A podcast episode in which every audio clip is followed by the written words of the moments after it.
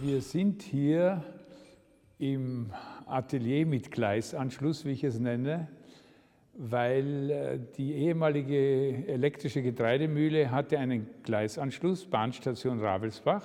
Es ist ein sehr großes Gebäude mit vier, fünf großen Hallen und ich hatte so ein Ateliergebäude gesucht, weil meine Arbeit mit Ton, mit Sound den Maßstab 1 zu 1 braucht. Ich kann nicht Modelle machen, akustische Modelle machen, wie ein Architekt das macht, sondern ich muss die Akustik eins zu eins hören und überprüfen können.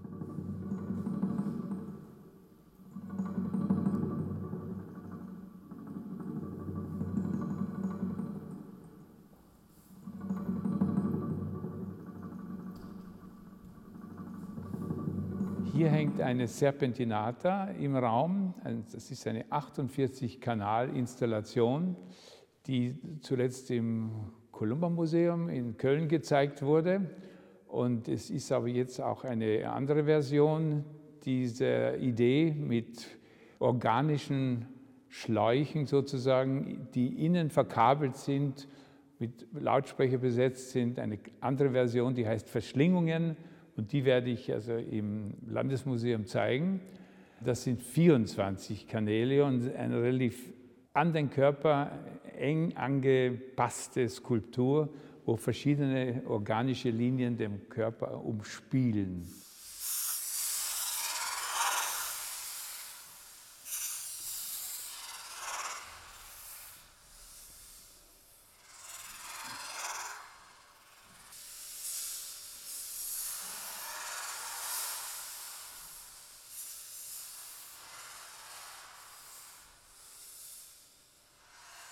Die Idee entspringt eigentlich mehreren Quellen. Einerseits, ich habe Architektur studiert, da muss man sich mit Raum beschäftigen.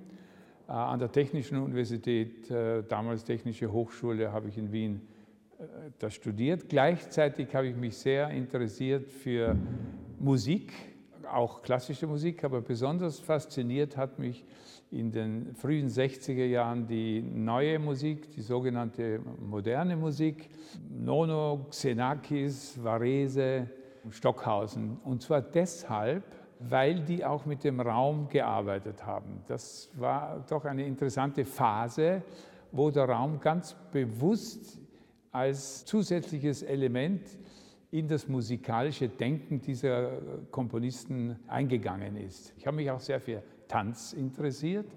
Tanz hat viel mit Gestik im Raum zu tun, also mit Bewegung von Körpern im Raum.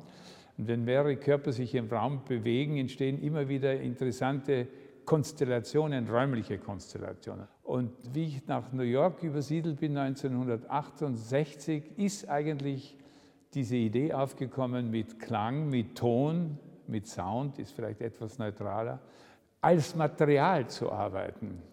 Ich bin ja kein Komponist im klassischen Sinne, aber ich arbeite mit Ton, mit Sound als Material. Also ich komme von der bildnerischen Seite her und ich möchte den Sound und den Ton verwenden als gestalterisches Mittel, mit dem ich Raum forme in verschiedenster Art und Weise und nicht als musikalisches Medium.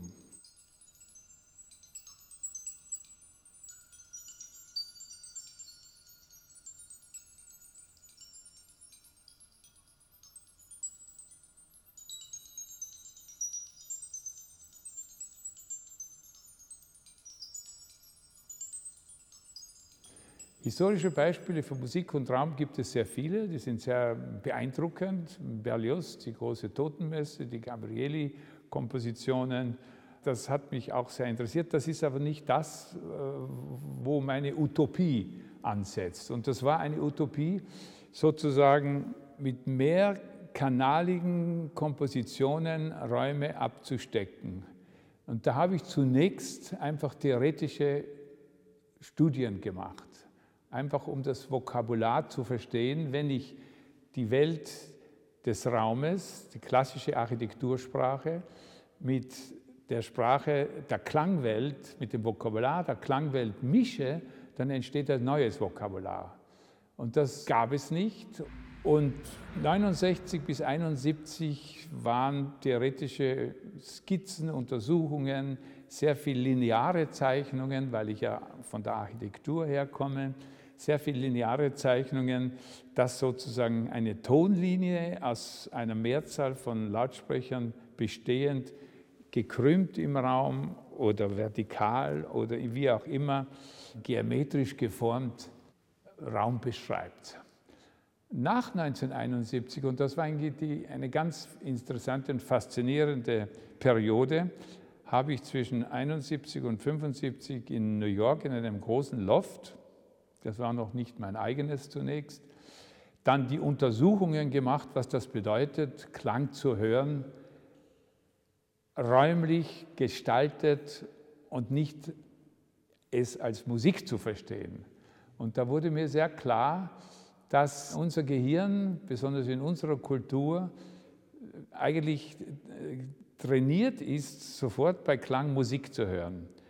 Und äh, das wollte ich nicht, deswegen habe ich auch sehr einfaches Material verwendet, also keine Melodien oder keine rhythmisch komplizierten Tonsequenzen, sondern gestrichene Töne mit Cello aufgenommen oder mit Horn geblasen oder einfache perkussive Sequenzen, um sozusagen das Hören der räumlichen Erfahrung äh, dem Gehirn klarzumachen, dass es nicht um ein musikalisches Ereignis geht. Und da wurde es ziemlich schnell klar bei diesen Untersuchungen, die ich sehr äh, einsam machen musste, weil da gab es keine Galerie und keine Sammler natürlich. Das war ein vollkommenes äh, Entdecken einer, einer, einer nicht nur einer neuen Sprache, sondern eines neuen Gebietes da wurde es ziemlich bald klar, dass ich eben nicht nur mit den Ohren höre, sondern dass ich mit dem ganzen Körper höre. Und dass es durchaus möglich ist, einen Klang, der unter meinen Sohlen durchbändelt, sozusagen auch mit den Sohlen akustisch zu empfinden und zu hören. Ich sage Empfindung und Hören. Wenn er über den Kopf drüber geht als Wölbung, als eine immaterielle Tonwölbung, dann hört eben die Schädeldecke mit.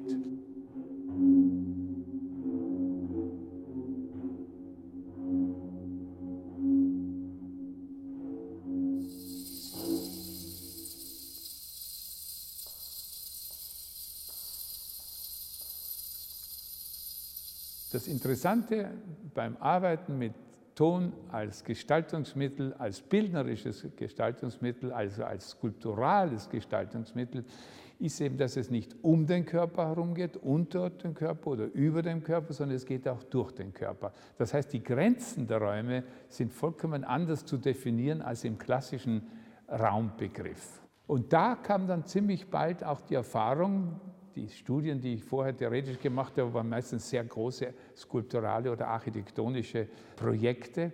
Aber in der Untersuchung wurde dann immer der Körper interessanter und auch wichtiger. Und da entstanden dann erst diese ganz frühen körperbezogenen Tonraumskulpturen wie die Tonliege oder den Tonanzug, die wir ja auch hier im Landesmuseum zeigen.